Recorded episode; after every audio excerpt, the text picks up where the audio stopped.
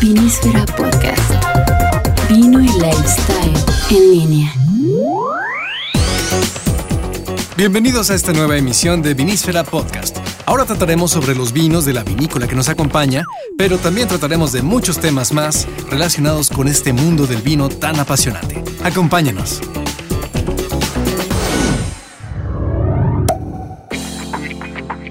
Amigos de Vinísfera, una vez más nos encontramos en este podcast y tenemos invitados de lujo una vez más. Y tenemos ahora dos botellas y nadie se va de aquí hasta que se acaben. Carlos, ¿qué tal? ¿Cómo estás? Hola Álvaro, hola amigos de Vinísfera.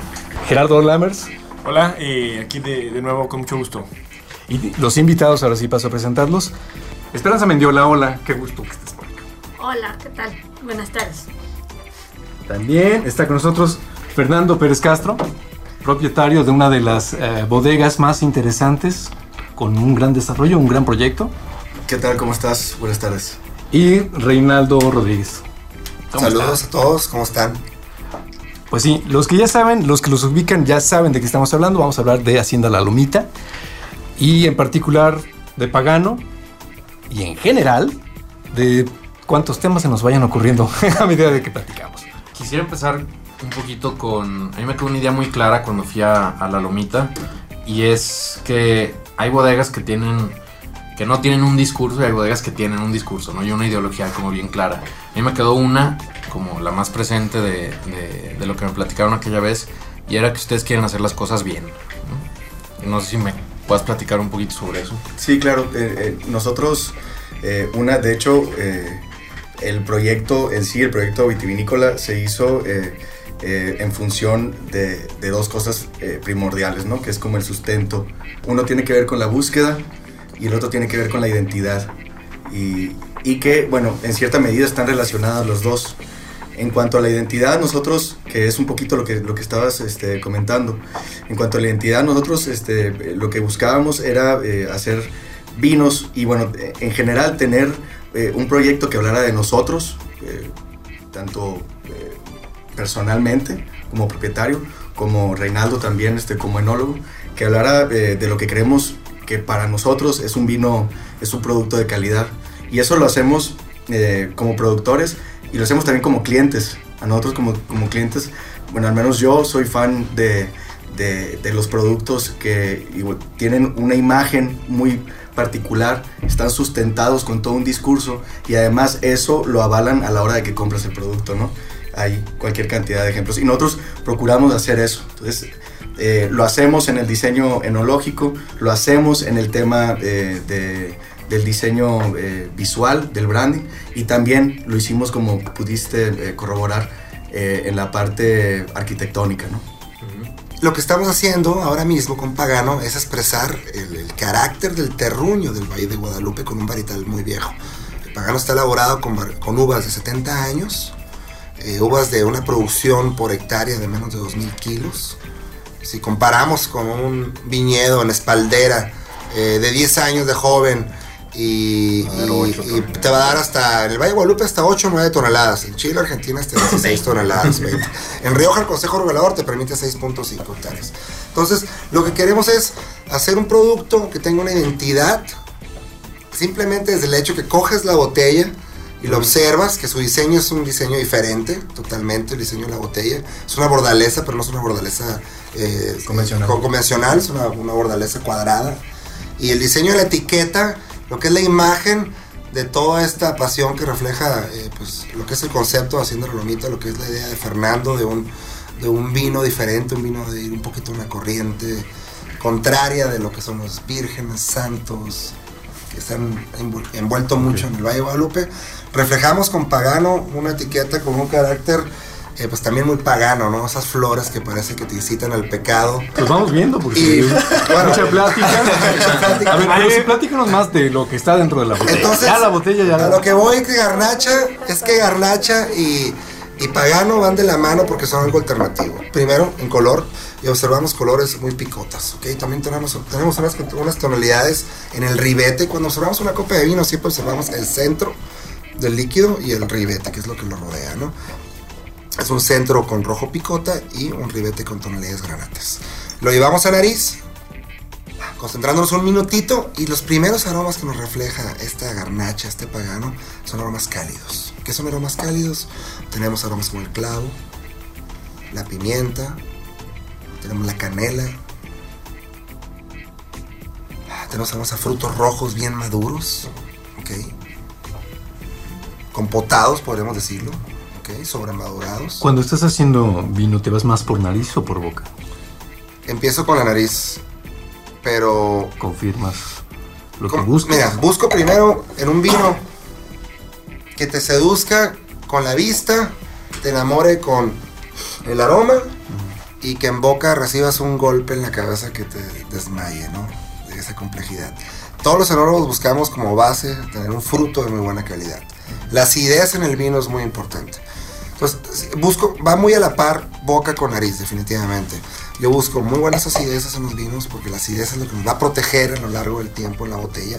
Al tener un vino con una acidez alta y un pH bajo, tenemos vinos más sanos, vinos que se van a infectar menos. Entonces, ¿qué busca un enólogo en este caso? Busca vinos frescos, vinos con acentuaciones en boca, que te reflejen todos esos sabores y todo el retro que te está dando la nariz, que lo vuelvas a encontrar en la boca. ¿no? Pagano es un vino que cumple todas esas características. Tiene una crianza en barricas de roble nuevas, franceses, y una crianza en barricas de roble americano, americano segundo, de segundo uso, hijas del, del sacro. Y en este caso lo que encontramos son un vino con un gusto este, en boca muy redondo, eh, muy lácteo también. Te recuerda mucho a la lactosa. Te recuerda eh, mucho en boca también el chocolate amargo. O sea, es un vino atrevido en el que vas a encontrar eh, todo un, un mundo de, un universo de elementos de aroma y de complejidad. Pagano no es muy fácil, es un vino que te puede enamorar o puedes inclusive no estar preparado para tomarlo, ¿no? Creo que tiene que ver también con, con el cliente, ¿no? Al final de cuentas, este, Mm. de 10 años a la fecha, probablemente, el, el- el mercado nacional del vino mexicano ha crecido exponencialmente y cada vez hay más gente interesada por, por el vino mexicano. Y eso implica también que la gente eh, esté educada o se haya educado un poco más, este, eh, hablando ya en el momento, ¿no? Actu- en la actualidad. Y eso eh, creo que de manera natural hace que el mercado pida cosas diferentes, pida cosas eh, más complejas para este, hacer más, más, este, Más interes- satisfactorio, no, ¿no? y- hacer más interesante la experiencia, ¿no? Al final de cuentas, ¿no? Que, que te invite a la reflexión, que te invite a la memoria, que te invite a recordar cosas. Y, eh, y eso lo logras pues con, con cosas complejas, con cosas este, interesantes, cargadas de información. Al final de cuentas es información lo que está en cada copa.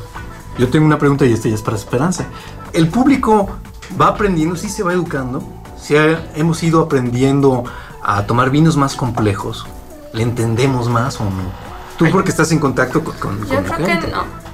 Todavía no se da ese paso. Pues, Bueno, yo, yo creo que a todos, a todos les pasa que cuando empiezan, empiezan a... Es como cuando al niño le empiezas a dar de comer y no le das los sabores más complicados al principio. Igual pasa con el vino. Pero eso de que entiendan realmente lo que se están tomando, no creo que mucha gente entienda. Pero sí, sí va evolucionando su gusto por el vino. Sí, empiezan por los White Zinfandel y los cosechas tardías y... puras Por los coolers. dulces. Sí, Lambrusco y todas esas cosas y, y- y poco a poquito luego empiezan con vinos muy afrutados y luego van buscando un poco más de complejidad. Ahora también Pero- un poquito por el... Pero eso que entienden realmente yo creo que poco, poco, todavía no hay mucha cultura del vino en el mercado, no. No. Pero Y un poco también por el paladar y el, y el gusto del mexicano, a diferencia quizás de otros de otras culturas, creo que tanto para el educado como para el no educado se le hace más atractivo un vino robusto, aunque sin hablar de complejidad, un vino un vino robusto quizás en grado alcohólico, quizás en potencia frutal, ¿no? Lo, ha- lo ha estado marcando ahorita Eso diría el mercado que- americano y aquí el mexicano. Pero también, ¿no? eso es los no educados, ¿no? Ajá, los no que, educados. Que relacionan peso con calidad y no tiene nada que ver. O sea, puedes tener un vino de muy baja calidad pero con mucho cuerpo y puedes tener un vino ex- extraordinario Muy de medio cuerpo. De hecho, los grandes, grandes, grandes, esos los que cuestan 15 mil, 20 mil, 30 mil. No, no. No son potentes. no son potentes, son de cuerpo medio, ninguno es potente. Sí, o sea, a lo mejor son, son cuando, Cuando cuando, se hicieron, recién claro, se cuando se nacen. hicieron, pero, pero no se beben en ese momento. Es que el paladar mexicano también está acostumbrado a, cosas potentes, ¿no? Están buscando eso. ¿Se- se- ¿Será Yo por creo eso? que ¿Por la Puede ser eso. comparación con otras bebidas que acostumbramos tomar? Puede ser eso y puede ser mala información. La deformación de la información, que siempre parece que estamos jugando al teléfono de com- descompuesto, entonces llega un cliente que no sabe con un grupo de amigos a un restaurante y hace la faramaya como que sabe y, Oh. y empieza a decir mil- miles de cosas.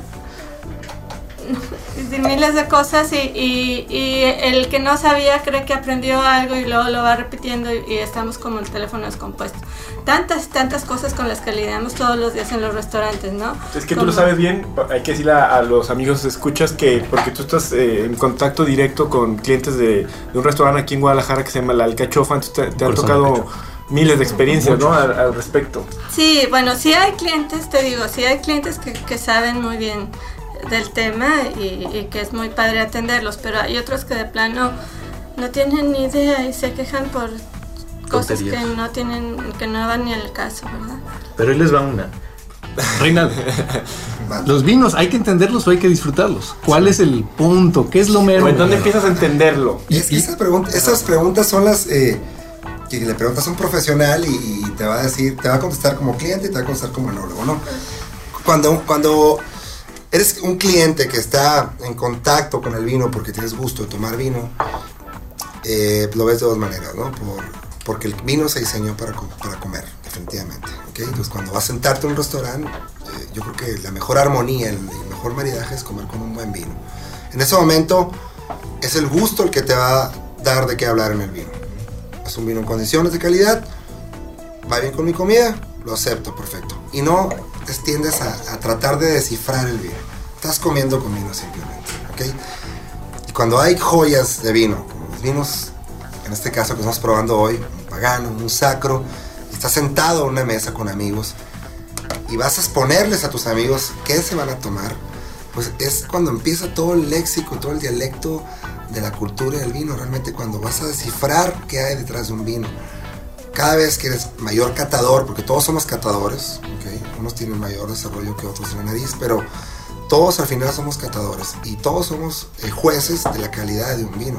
Y no hay nada más padre que plantear una buena botella de vino en la mesa y descifrarla, ¿no? En cuanto al gusto, aromas, que eso todo el mundo lo podemos describir. Cuando un vino... Creo, creo que... eh, A veces- Sí, creo que a final de cuentas, eh, tal vez ni, ni siquiera es ese cuestionamiento. Yo, yo, lo que, yo lo que pensaría es que mientras más información tengas sobre un tema, eh, el tema que tú me digas, mientras más información tengas sobre el mismo, más elementos vas a tener para emitir un juicio. Y eso te va a permitir apreciarlo más. ¿no? Entonces, eh, eso no implica que si no tienes la información, eh, No puedes no, puedes apreciarlo, ¿no? Porque digo, a final de cuentas, eh, si ves tú un atardecer y no tienes idea de lo que está pasando, eh, ¿Qué pero, importa? pero- Lo pero lo estás viendo, lo estás disfrutando. A lo, a lo mejor, este, si eres un experto en la materia, lo vas a disfrutar más porque vas a ver muchos más elementos, más características dentro de ese fenómeno Ujú. que te va que te va a permitir tener un panorama mucho más amplio. Sin embargo, creo que las dos personas, esas dos personas que están este, en el filo de la carretera de Ensenada y viendo el atardecer, este, van, a, van a disfrutarlo a su manera, ¿no? Entonces, creo que, que ni siquiera habría por qué...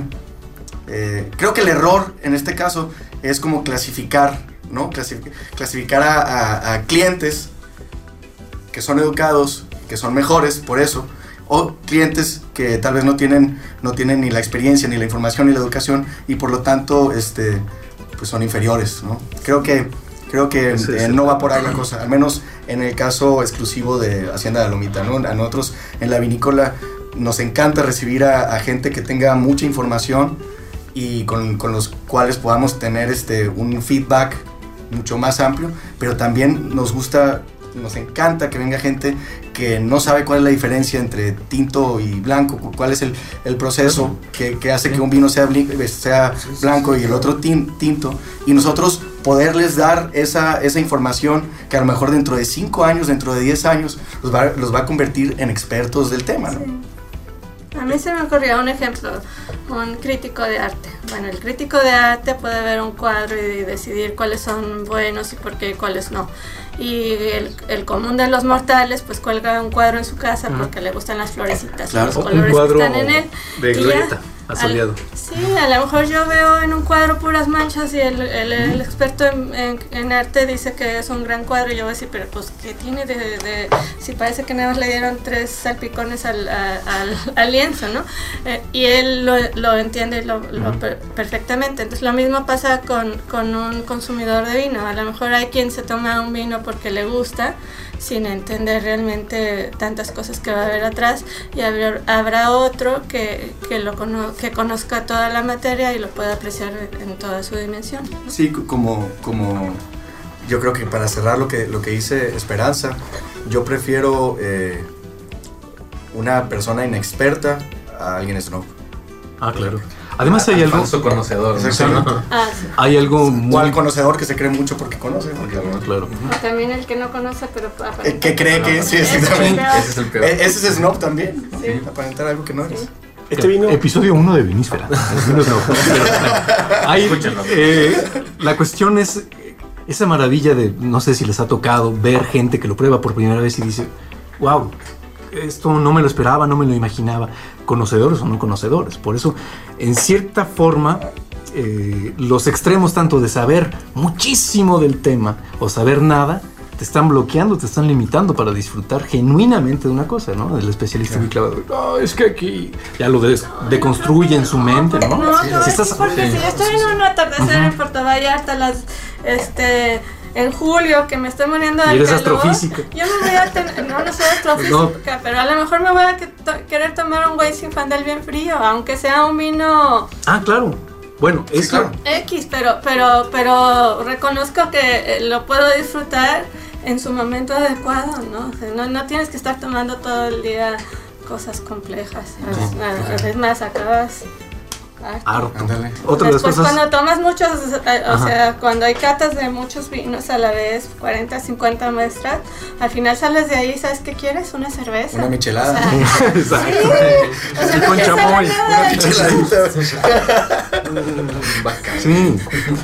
Que esa es una de las cosas, perdón, más importantes que, que creo que es el aprendizaje que hemos tenido, que hay vino para cada ocasión, por muy sencillo, por muy complejo que sea, pero el disfrute, el estar abierto a, a tener esa experiencia de gozo, de compartirla. No, yo también, hecha. Bueno, pues es- le- les recuerdo que este vino que estamos tomando se llama Pagano y es un vino que está hecho de, de uva Ah. Grenache o, o Garnacha. En un, se hacen nada más 3.000 botellas, Fernando. Sí, exclusivamente. El tema con nosotros es que eh, apenas el año pasado, como les decía, inauguramos nuestra vinícola. Ya una vez que tienes este, la vinícola eh, formalmente este, construida y establecida, ya tienes un margen mucho más amplio para poder producir más. Nos, esta, eh, esta añada eh, es 2008, nuestra vinícola todavía no estaba en pleno funcionamiento, entonces eso nos limitó en cuanto al volumen. Lo que tenemos planteado ya para la añada 2009 es, que ya le, ya le habíamos platicado a Esperanza eh, al respecto, es que eh, ya vamos a tener un volumen mucho más amplio, eh, cuidando obviamente la, la calidad, de hecho creemos que incluso va a estar mejor, ¿no? Renan? Sí, definitivamente un proyecto como Hacienda la Lomita busca la excelencia, ¿no? Y, y- y la excelencia no significa hacerlo este, en, en un esnovismo también, como dice Fernando y, y aquí los compañeros. Simplemente la excelencia es en calidad tecnológica, ¿ok? Vinos correctos en nariz, vinos correctos en boca, vinos con potencia de color, porque en lo personal nos gustan así los vinos, a Fernando y a mí. Son los vinos que te llaman la atención por la vista también. Cuando es una chava guapa, lo primero que la, cuando la conoces es, es, Sí, es su vista. físico, lógico. Ya después si es una bimbo, pues ahí la piensas. ¿no? Pagano 2009 viene con mayor carácter de, de un vino de mucha calidad, de competencia, un vino de calidad mundial, vinos que ya puedes poner en la plataforma mundial. ¿Qué significa esta plataforma mundial? Que Pagano cada vez madura más, enológicamente, ¿ok? Y que es un vino que ya lo puedes comparar con garnachas, inclusive en el momento ya lo pueden comparar con garnachas de otra parte del mundo, pero yo lo veo como un vino más competitivo de un gusto mundial. Los vinos mexicanos no son reconocidos, ¿ok? Y las garnachas son variedades, no son comerciales aquí, son variedades difíciles, ¿no? España tiene ese mérito de la garnacha y la parte de Francia, pero nuestros vinos eh, Pagano y Grenache, que es lo que está elaborado, ya lleva un nivel de competencia para decir, de- dar de qué hablar en cuanto al nivel de calidad. Y que son, que son de las este, variables favorables que te da el hecho de tener una vinícola, ¿no? Sí, claro, A claro. cuentas. A fin de cuentas, si no eres bodeguero y eres nada más elaborador de vinos, ya es una gran desventaja contra, contra el control de factores, ¿no? Oye, Lo que- pero con el, en- con el caso de la garnacha en específico sería bueno mencionar que definitivamente España hace muchísimo garnacha, pero si quieres hacer un garnacha de calidad, tienes de que sacrificar muchísimo a la, a la planta y tener muy poco rendimiento por hectárea para que te dé uno de calidad, si no vas a Y- tener un vino muy Y es lo que hablé al principio. que a lo mejor con otra variedad es no es que tan dramático como con esa. también Estas platica. garnachas son de temporales, por ejemplo. Gracias por introducirme el tema, porque tienes razón. Las garnachas que usamos para paganos son garnachas que no tienen riego por goteo, simplemente lo que nos manda Dios del cielo es con lo que se riega, aunque seamos muy paganos, pero suele mandarnos agua. Y también la producción, al no tener eh, constantemente un- una irrigación la planta, pues su productividad va, si- va siendo menos fértil. Definitivamente una garnacha es un grano gordo. Si lo comparas con un grano de Cabernet Sauvignon o de Merlot, somos un grano que mide el doble su diámetro. Lo vemos a nivel, a nivel molecular, es un diámetro de, un, de una garnacha que es más grande, el doble que un Merlot, pues su capacidad tánica a la hora de hacerlo vino, pues su pulpa es más delgada, porque está más hinchado el grano, como cuando inflas un globo, esta pulpa se va hinchando y se va adelgazando, pues la extracción de color es menor. Por eso también en el método de elaboración, en la bodega, cuando estás fermentando, fermentando, tenemos un método que se llama, se llama sangrado, que es el día 1 que llenas el tanque de fermentación, drenas hasta un 30% de mosto por el canillero de abajo. Los tanques de fermentación tienen dos canilleros, el de abajo para desfangar y el de arriba para sacar vino limpio. Por el canillero de abajo sacas hasta un 30%, en este caso en pagano. ¿Qué significa para un bodeguero sacrificar 30% del líquido? Muchísimo. Porque al final hay una cuenta matemática que se usa mucho. claro. Pues, ¿cuántos kilos sí, para el sí, propietario? ¿Cuántos kilos de uva, cuántos litros de vino me dan? Un rendimiento. Un rendimiento, el rendimiento común es normal es 50% en el Valle de Guadalupe. Entonces, si le quitas todavía un 30% más, pues estás haciendo 3.000 botellas de pagano que tienen un valor enológico, un valor al mercado. Es un vino que no es un vino caro. ¿ok? Y el sacrificio esa extracción es lo que te puede dar esa complejidad. Porque una garnacha por sí sola, igual que Pinot Noir, son variedades muy oxidativas. Son las variedades más oxidativas que hay en el mercado. Las dos tienen muchas similitudes en el tamaño del grano, de tener un grano más menudo, son granos muy sueltos que no son apretados y un grano muy gordo. En estos vinos tienes que buscar mucha extracción a la hora de sangrar. También sería bueno comentar que el color de los vinos Grenache nunca va a ser muy Violáceo, intenso ni- claro. ni nada precisamente por lo que mencionabas de. Que no es otra cosa más que una característica, ajá, ¿no? Que a lo No es- mejor sí hay, personas que no están muy familiarizadas. familiarizadas con la garnacha van a pensar que no es un vino de calidad por el, porque no, nunca va a dar un color muy intenso, pero los garnachas así son. Eh, Reinaldo, yo te conocí en MB. ¿Cómo distingues, cómo, cómo haces eh, un trabajo sobre pedido o cómo es la, la cosa? ¿Conoces al cliente? Exacto, ¿Entiendes sí, lo que sí, te está mira, pidiendo y lo el- expresas? cada- cada- ¿O eres tú el que expresa? Cada, cada empresario, cada empresario, cada familia tiene sus características y, y- y tienen su, eh, su meta a donde quieren llegar, ¿no? O sea, cuando tengo un proyecto en el Valle de Guadalupe y que tiene, es un interés muy familiar, porque casi todos empezamos con un interés familiar, pues definitivamente eh, describes un poco a qué tipo de, de cliente, empresario quieres ser, para qué mercado quieres ser un producto. Eh, MB es una línea de, de vinos mexicanos de calidad, clásicos, con un carácter para gente pues no tan rebelde como, como Fernando y como yo. Es un producto enfocado a un, a un nicho de mercado que también es muy grande en el país donde busca una línea más conservadora, simplemente. Más tradicional. Y varietales que no tienen nada que ver también con, con otros proyectos, ¿no? También tratas de no empatar un varietal con otro. O sea, Garnacha es único y está haciendo la lomita y punto. O sea, luego la vas a ver en otro de mis vinos en ningún otro proyecto, definitivamente. Tienes tu proyecto también, que es Quinta Tengo mi proyecto personal, que es el rancho que era de mi abuelo, rancho de los 50. Este, y y también tenemos un- una idea muy familiar con una meta también de, de vinos de, de- de- de gran enología y de, y, de, y de vinos conservadores también. Quinta Monasterio no es muy rebelde, es como conservadora, no tan clásico, no tan locochón, exactamente. Bueno, Sacro, eh, ya, que, ya que hablábamos de él, ¿es un vino, lo consideras más clásico, Fernando?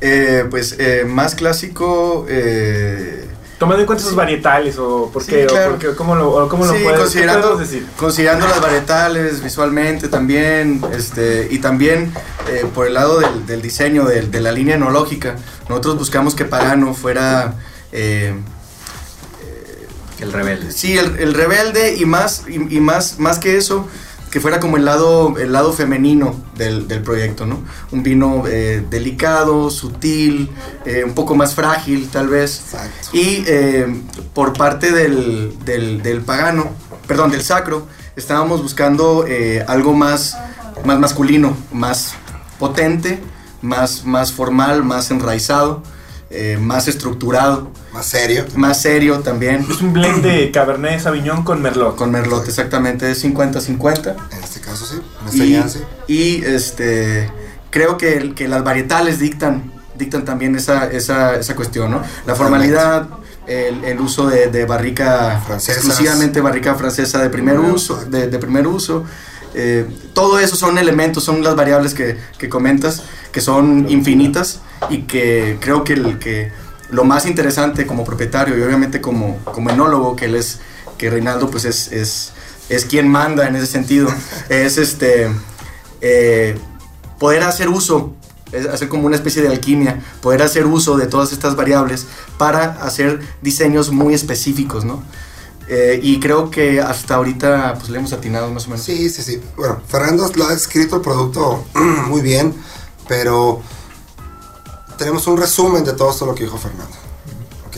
El pagano es para tomártelo con la novia y el saco es para tomártelo con los suegros. Interpreten esos dos escenarios. ¿ok? Está muy bueno.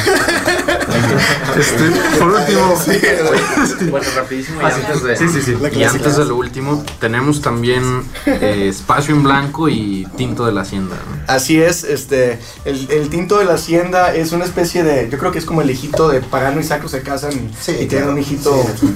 eh, bonito Bonito, exacto. eh, y muy fácil. Como todos los padres queremos tener un hijo bonito, no sé por qué, ¿no? Exactamente. Y aunque no sea bonito, Y todos tenemos un Tú lo ves hijo bonito. no, y aunque no sea bonito, tú lo ves precioso. Punto. O sea, eso. Bueno, Punto. este, y está Espacio en Blanco, que, que es un es como una isla dentro del, del proyecto enológico de, de la Lomita. Eh, es, el, es el único vino que tiene un diseño de, de imagen aparte de lo que hicimos con Jorge Tellaeche. Y también es, es un descanso visual.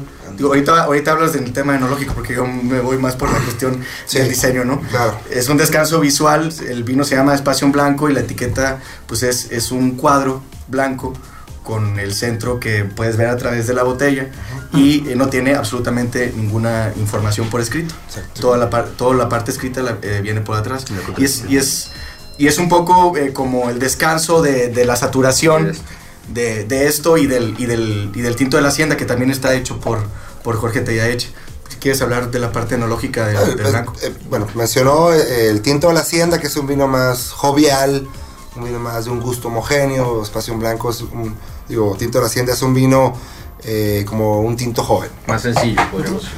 Sencillo, pero, a- a- pero con complejidad, porque es un vino con mucho color, tiene muchos matices violáceos, ¿no?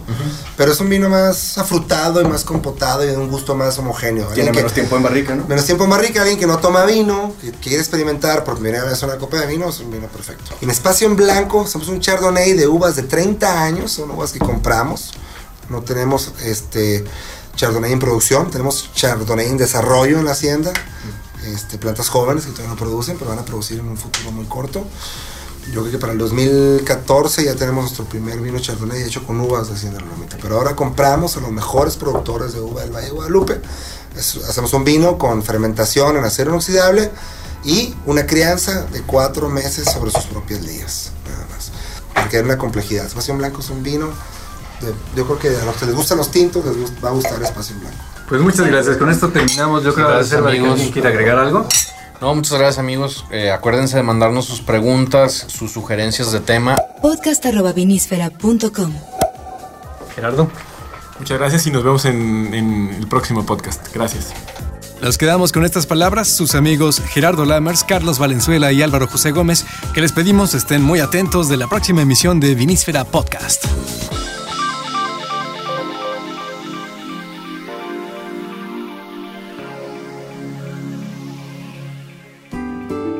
¿Qué es el vino? Wow, el vino para mí, bueno, soy hijo de un enólogo, primer enólogo mexicano, 1970. Eh, mi abuelo viticultor, mi abuelo en España, mi madre española de Rioja es viticultor también. Vengo de una familia donde el vino ha estado siempre en casa, donde mi papá me decía, te compré el Nintendo gracias a las uvas. Para mí se me quedó muy grabado, ¿sí me entiendes? Para mí esa- esas palabras nunca se van a olvidar, ¿no? De qué era lo que nos traía la comida a la casa, la viticultura. En casa mi padre se dedicaba a la viticultura y vendíamos la uva Cheto y Domecq. Y cuando llegaba el dinero a casa, pues como cuando, vende el, el- cuando se vende el elote, como dicen ahora hay maíz, hay, es año de elotes, es que hubo mucha producción, pues el papá se llegaba presumiendo, pues cómete las uvas que hay en la mesa, porque si dejas las uvas, porque de chiquito no creas que yo le entraba mucho a las uvas, a un niño una uva como que no le llama la- mucho la atención. Tu padre te recordaba de ahí es donde la familia come, entonces entendías por qué tenías que comerlo, ¿no? Entonces, para mí el vino, para mí el vino es eso, es, es parte de mi vida, parte de mi cultura, lo vivo con mucha pasión. Para mí el vino es, es un- un- una, una- ¿cómo te explico? Una línea de conexión entre un amigo, entre un cliente, entre dos empresarios que van a hablar de un negocio, entre dos amigos que quieren discutir un tema, entre muchas cosas. El, vi- el vino te conecta, como la película de Avatar con la tierra, ¿no? Exactamente. Entonces, el vino para mí es un conducto de, de conexión y- y muy interna entre, entre, nos- entre nosotros, ¿no? entre los humanos. Eso es. Que el vino es un líquido que contiene la información de la humanidad. Eso es lo que diría. ¿Cuántos cultural. años tiene el mundo tomando vino? O sea, hay que ponernos a pensar que siempre estaba en la mesa. No, deja, deja tú eso. El rol que ha tomado, que, que ha tomado el vino en la historia de la humanidad Claro. es este. Yo creo que ninguna otra bebida o comida, tal vez el pan, quién sabe. Pero yo creo que el, yo creo que el vino Sí, sí, ha trascendido más. ¿no? ha trascendido más y ha tenido un rol tan importante dentro de, de nuestra historia. Nos remontamos a la historia y, y regresamos al pagano y al sacro. Realmente el, el vino tiene que ver con una parte sagrada. Digo, nosotros como judeocristianos podemos este, identificarlo perfectamente. Pero también, pero también tiene que ver con una parte hedonista. eh, que tiene que ver con el- los excesos y con Así el es. placer de los sentidos que viene desde los griegos. Exacto. ¿no? Entonces son, son estas dos cosas que luego se convierten en dos polos este, opuestos, ¿no? Bueno, yo creo que el vino es un vehículo para acercar a la gente. Que cuando después de una copa puedes hablar con la, con la persona que eh, hay en realidad atrás de cada quien, ¿no? Así que no confíen en los que no toman vino. Bien dicho. Salud por eso.